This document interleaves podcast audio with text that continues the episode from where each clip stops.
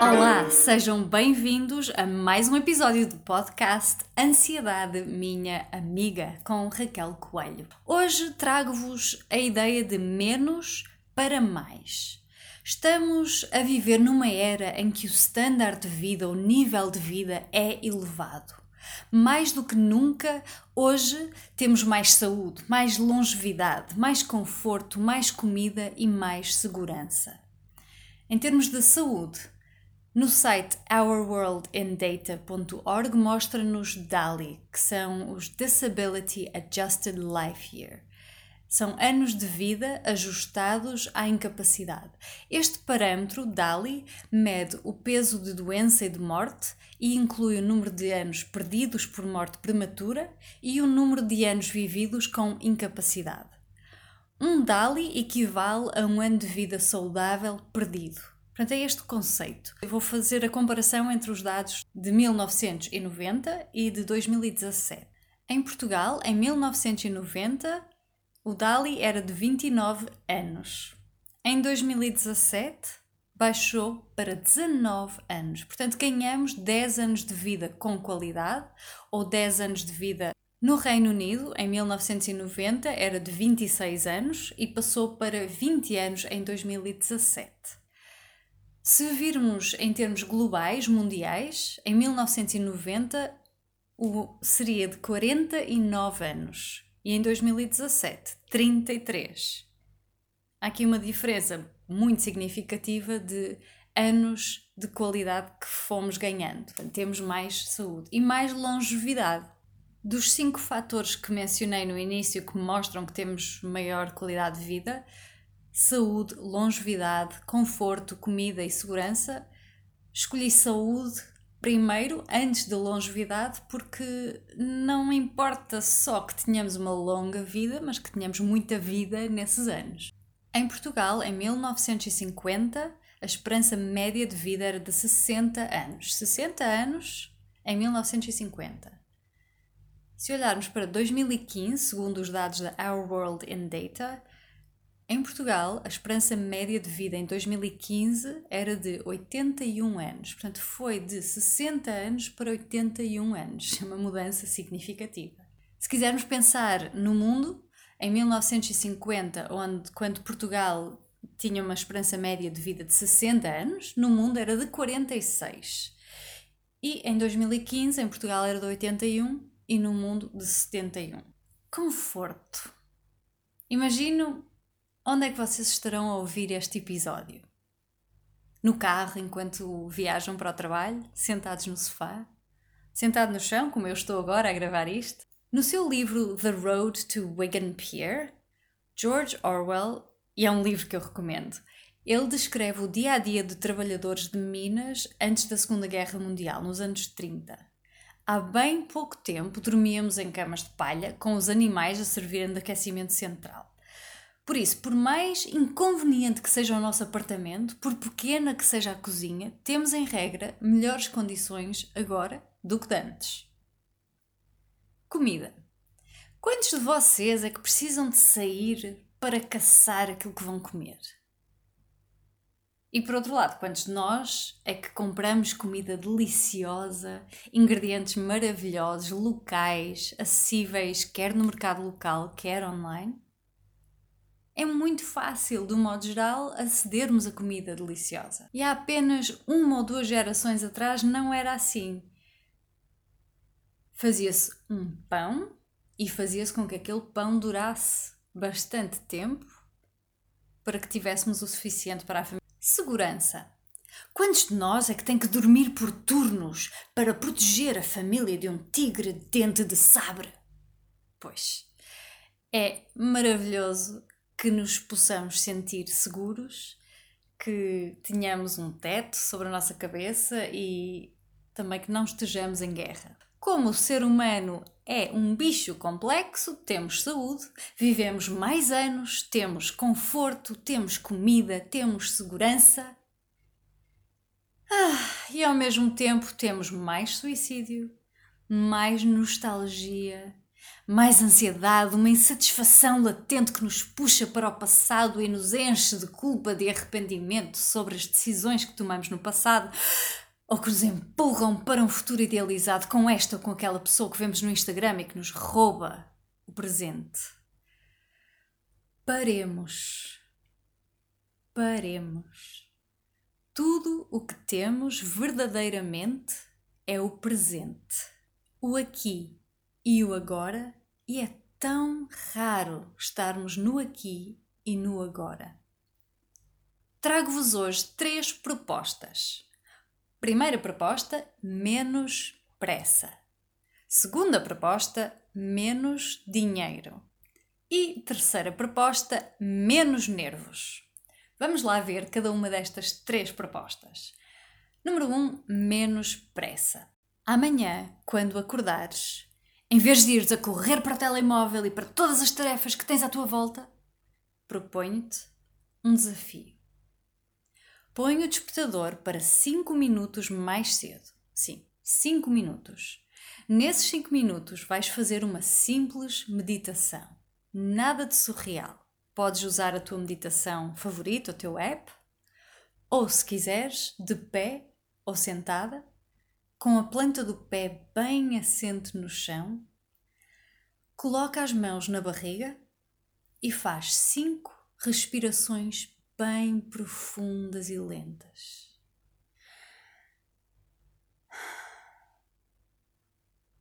Enquanto inspiras, escuta o som que o ar faz ao entrar no teu corpo.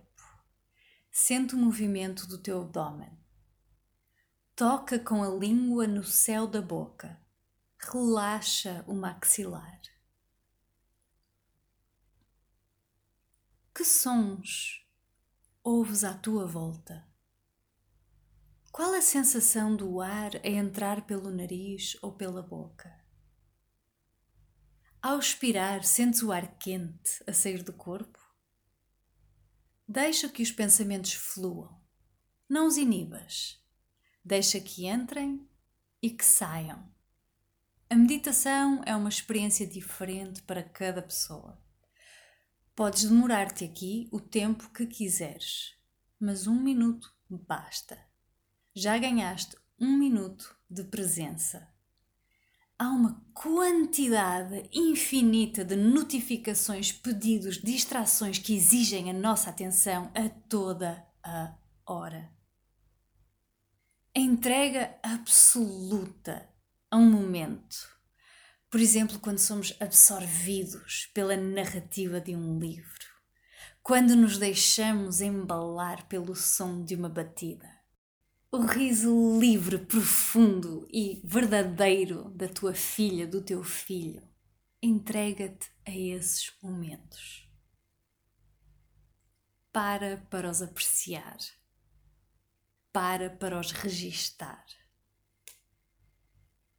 Proposta número 2: menos dinheiro. Como diz o aventureiro Dave Cornthwaite, que eu recomendo vivamente, It's not what you earn, it's what you don't spend. Não é o que tu ganhas, é o que tu não gastas.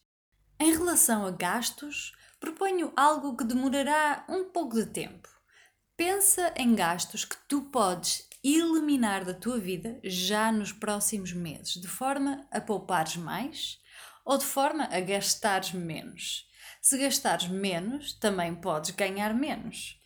E, nesse sentido, podes trabalhar menos. Há estudos que confirmam que o dinheiro traz felicidade até certo ponto. E aqueles de nós que não nasceram ricos sabem que isso é verdade. O dinheiro pode trazer segurança, sabermos que temos um teto que nos protege do tempo lá fora, que temos comida suficiente, que temos acesso a cuidados de saúde.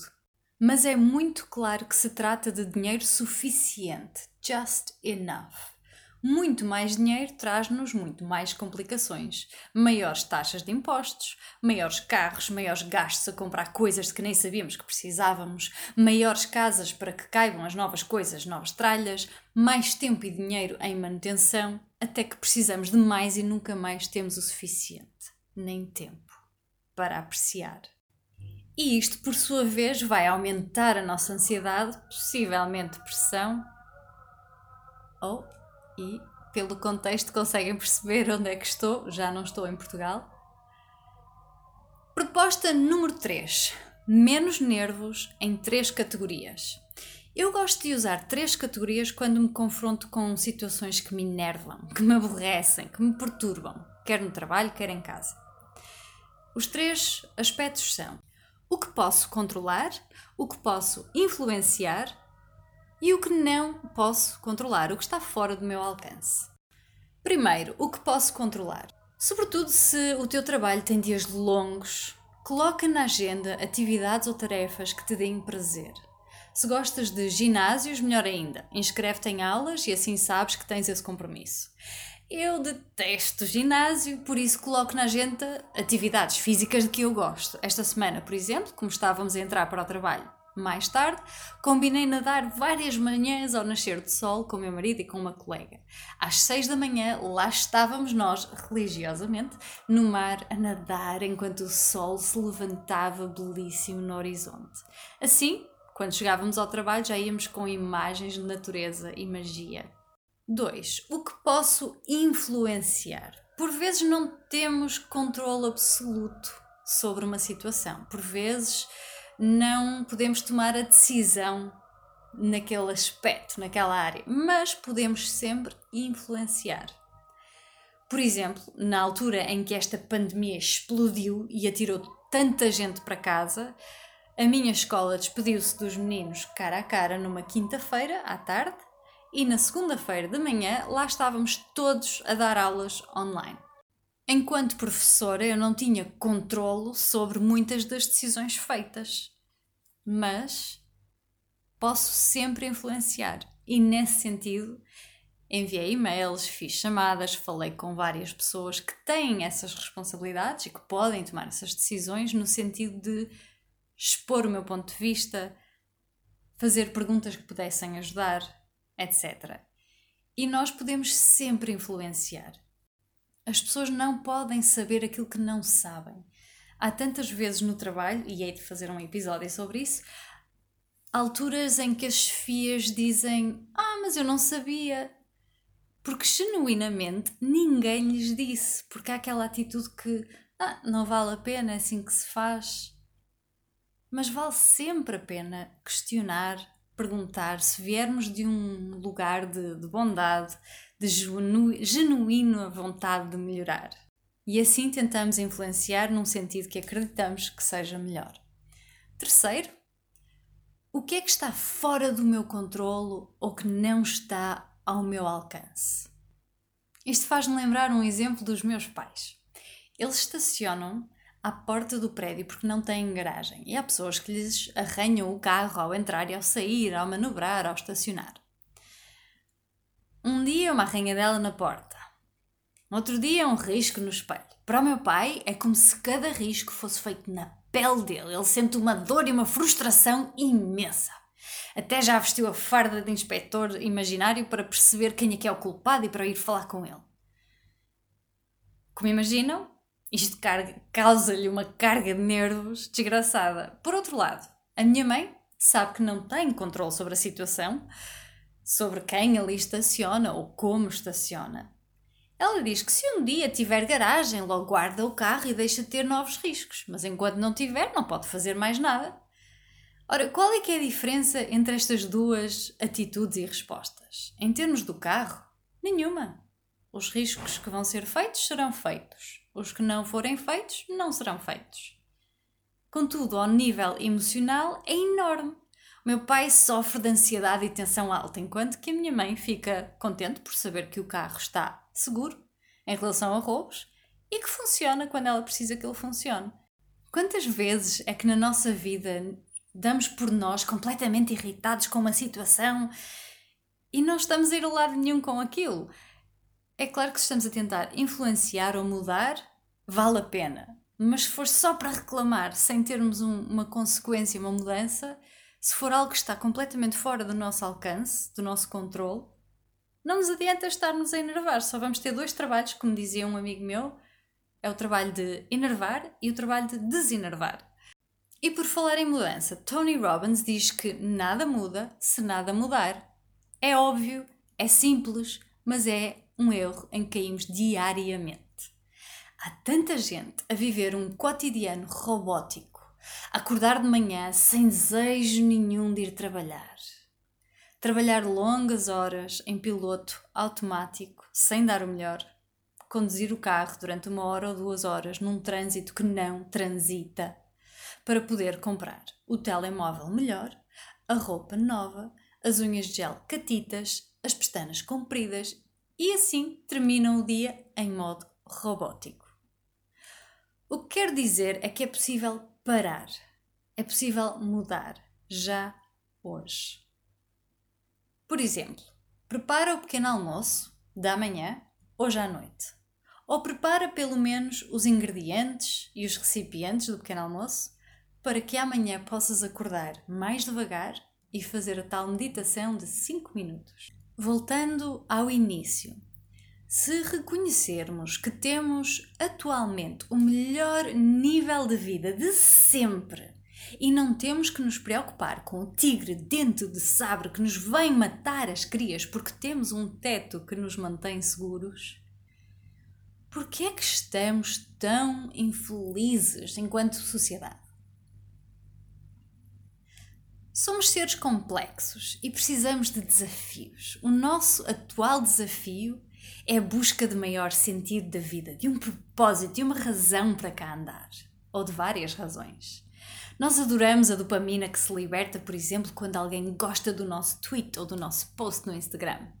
Estamos constantemente em busca desse prazer imediato, mas que é tão imediato a chegar até nós como é imediato a desaparecer o prazer que nos deu. Precisamos de prazeres mais prolongados, mais profundamente deliciosos. Quando foi a última vez que acariciaste a tua própria pele? Faz agora. Acaricia o teu próprio braço. Não sabe bem. Quando foi a última vez que te descalçaste na praia e sentiste os grãos de areia entre os dedos dos pés? Se não pudeste ir a Portugal este verão, lamento com a, toda a situação da pandemia. Mas percebem a ideia, o apreciar o aqui e o agora. Quando é que foi a última vez que te riste para um estranho? Que passaste tempo com quem mais amas sem estar ao telefone, sem pressas? Que apreciaste as borbulhinhas de ar que se formam na água quando se enche um copo? Para para apreciar o aqui e o agora. Em resumo, hoje no podcast deixei-te com 1. Um, menos pressa, maior presença no aqui e no agora, porque só este momento é que é garantido, só este momento é que nós aqui estamos. E obrigada por estarem aqui comigo. Abraça quem mais amas mais uma vez. Número 2, menos despesa e maior liberdade. Número 3, menos nervos em três categorias: o que é que controlo, o que é que posso influenciar e o que é que não controlo. Tu estás aqui agora e o mundo precisa disso que só tu podes trazer ao mundo. Começa já a viver uma vida que é boa para ti e para as pessoas à tua volta. Um abraço de fazer estalar costelas. Obrigada por escutarem o podcast Ansiedade Minha Amiga. Eu sou a Raquel Coelho e este é o podcast Ansiedade Minha Amiga. Obrigada por estares desse lado, obrigada a cada um dos meus ouvintes, são vocês que me inspiram.